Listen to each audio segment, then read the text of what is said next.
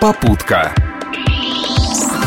Доброй дороги вам всем, уважаемые водители. В эфире программа «Попутка» и ближайшие три минуты я предлагаю вам скоротать, послушав самые интересные новости автомобильного рынка. С вами в пути Виталий Михайлов. Не успело и двух недель пройти с момента введения Европротокола, как популярность оформления ДТП без вызова сотрудника ДПС выросла в разы. В числе лидеров Северо-Западный федеральный округ, к которому относимся и мы. Безусловно, перед тем, как самостоятельно заполнять бланк, нужно хорошенько изучить все подводные камни такого способа. Например, то, что участниками ДТП по Европротоколу должны быть только два транспортных средства, а грузовик с прицепом, который задел вас, это уже все три. Но об этом вы, наверное, и без нас знаете. Нам же больше интересно поведение автостраховщиков. Так вот, тут прослеживается любопытная тенденция. Чем западнее в нашей стране произошло ДТП, тем ниже вероятность, что ваша страховая откажет вам в выплате. Так, число отказов в Санкт-Петербурге снизилось с 11% до 1%, а вот во Владивостоке их количество увеличилось вдвое. Что на это влияет, близость Европы или качество почерка россиян сказать сложно. А может наши страховщики вдруг подобрели? Хотя не забывайте, по Европротоколу вам заплатят не больше 50 тысяч рублей. Продолжаются споры о возможном увеличении этой суммы до 400 тысяч для всех. Сейчас на такую сумму, напомню, можно претендовать, если вы житель Москвы, Санкт-Петербурга, Московской или Ленинградской областей. Однако страховщики активно сопротивляются. Дескать, и так из-за информационной кампании в поддержку Европротоколов их убытки в последнее время выросли вдвое.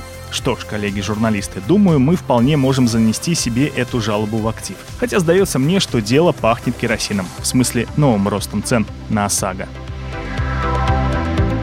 А знаете ли вы, какой самый простой способ набить цену новому автомобилю? Добавить к его названию всего 4 латинских буквы. R, G, T или S. Сами посудите, что круче, Audi или Audi R8? Porsche Boxster или Boxster GTS? Думаю, догадаетесь сами. Ну а я сегодня расскажу вам, что означают эти волшебные буквы. Забавно, что привычка приписывать лишние буквы как маркетинговый ход довольно распространена в других сферах. Возьмите iPhone 5s.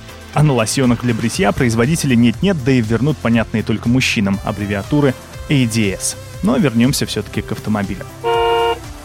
Итак, самая популярная лишняя буква в названии — латинская «S».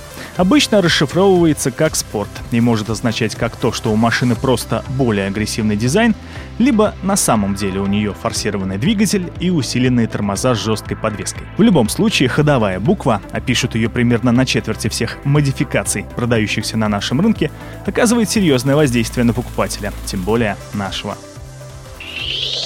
Чуть реже встречается шильдик с латинской «R». Та же буква в английских словах «ралли» или «рейс» — гонка. Правда, далеко не все такие машины можно использовать на гоночном треке. У Volkswagen, например, серия Airline только внешне имитирует этот стиль.